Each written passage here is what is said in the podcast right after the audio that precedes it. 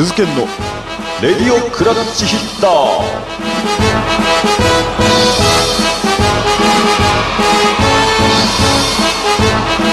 はいどうも皆さんおはようございます。こんにちは。こんばんは。レディオクラッチヒッターメイン MC の鈴健でございます。この番組は千葉ロッテマリーンズファン兼中日ドラゴンズファンである私鈴健がマリーンズとドラゴンズのトピックスを中心に素人目線で野球を語っていく野球ポッドキャストでございます。さてさて、えー今日はですね、まあ、昨日行われました千葉ロッテマリーンズ対、えー日本ハムファイターズの試合でですねもう藤原恭太が暴れまくりでしたので、えーその話題を中心にお送りしていきたいと思います。それでは第13回目レディオクラッチヒッタープレイボール。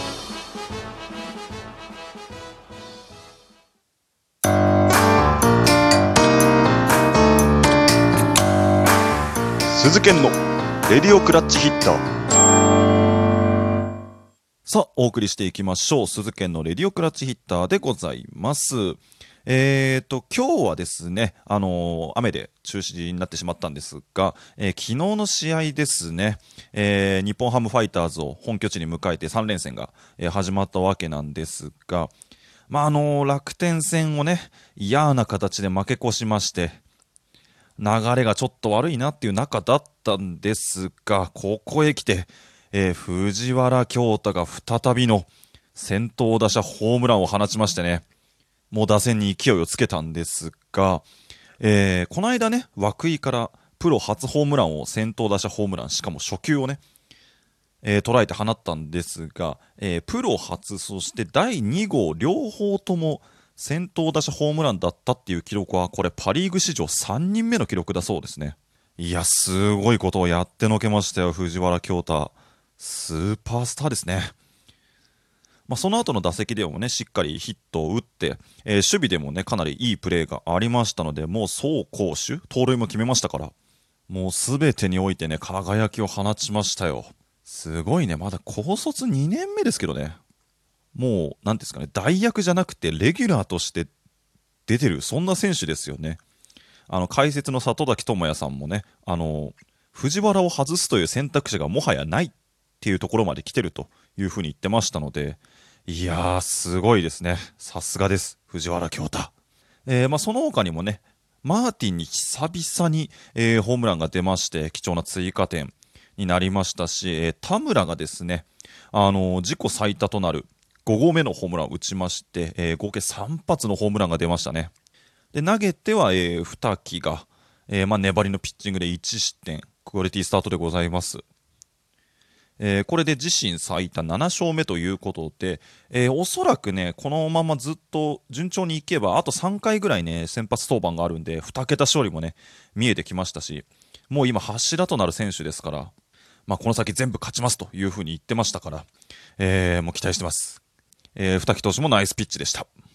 まあ、そしてね、えー本日10月17日はね、また、あの、古谷拓郎投手が、プロ初先発の予定だったんですが、また雨で流れてしまいましたね。これで3回目なんですよね、実はね。あの、オープン戦でね、初登板の機会があったんですが、それも雨で流れ、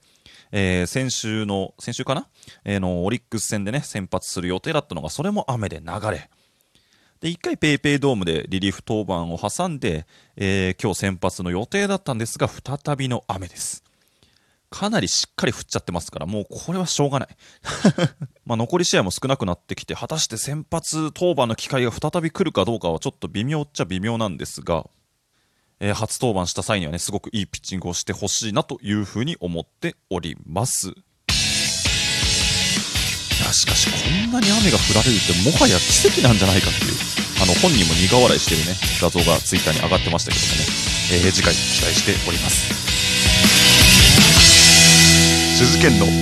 レディオクラッチヒッター。鈴研のレディオクラッチヒッター。お送りしております、鈴研のレディオクラッチヒッターでございます。いや、もう前半でも言いましたけど、とにかく藤原のポテンシャルがもう爆発しまくりなんですよね。もうこのままレギュラー取っちゃうんじゃないかっていう、そんなレベルですけどもね。あのーコロナ組も、まあ1軍に戻ってきたり、2軍の練習再開したりしてるんですけど、藤原はもう最後までレギュラーでいっちゃうんじゃないかなっていう、そんな気がしてますよね。まあなんていうか、スターにはこういうチャンスが回ってくるんですね。まあ井口監督もね、あのー持っている選手にはこういうチャンスが巡ってくるものだ。そして京太はそのチャンスを掴んでくれているというふうにコメントしてますけども、まあ確かにそうっちゃそうなんですよね。例えば、あのージャイアンツの坂本選手なんかはもう今や日本を代表するもう日本一のショートですけど、その坂本がレギュラーに定着したのも確か高卒2年目で、当時、えージャイアンツのショートは二岡という選手がね、もうずっと張ってたんですが、まあ、その二岡が、えー怪我をして、多分最初はもう仕方なしみたいな感じでお試しで坂本を、当時高卒2年目の坂本を起用したら、そのままレギュラー取っちゃいましたからね。でも今坂本といえばスター選手ですけども、なんかそれに近いものをね、感じますよね。本当だったらね、1年間2軍でしっかり鍛える予定だったんだと思うんですよ。あの、去年の安田と同じように。ところがね、まあ、このコロナの関係で上がってきてレギュラー掴もうとしてますから、いや、すごいですね。ただ一個ね、問題があるとしたら、今年藤原がですね、60打席以上経っちゃうと、新人王の資格を失っちゃうんですよね。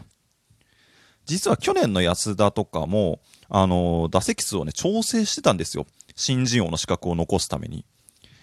でもね、今藤原外せないっすからね。この新人王の資格っていうのは選手人生の中で1回しかチャンスがないものなので、まあ、果たしてその資格を残すのか、藤原をこのままレギュラーとして使うのか、えー、なんか悩むところではあるんですが、えーそういった点も注目してね、今後もね、ちょっと藤原見ていきたいと思います。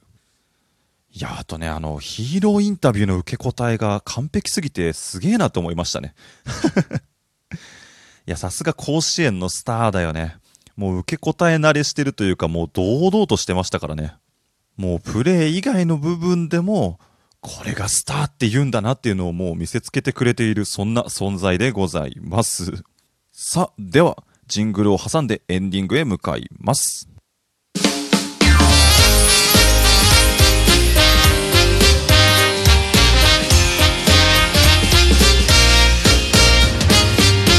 鈴研の。レディオクラッチヒッター。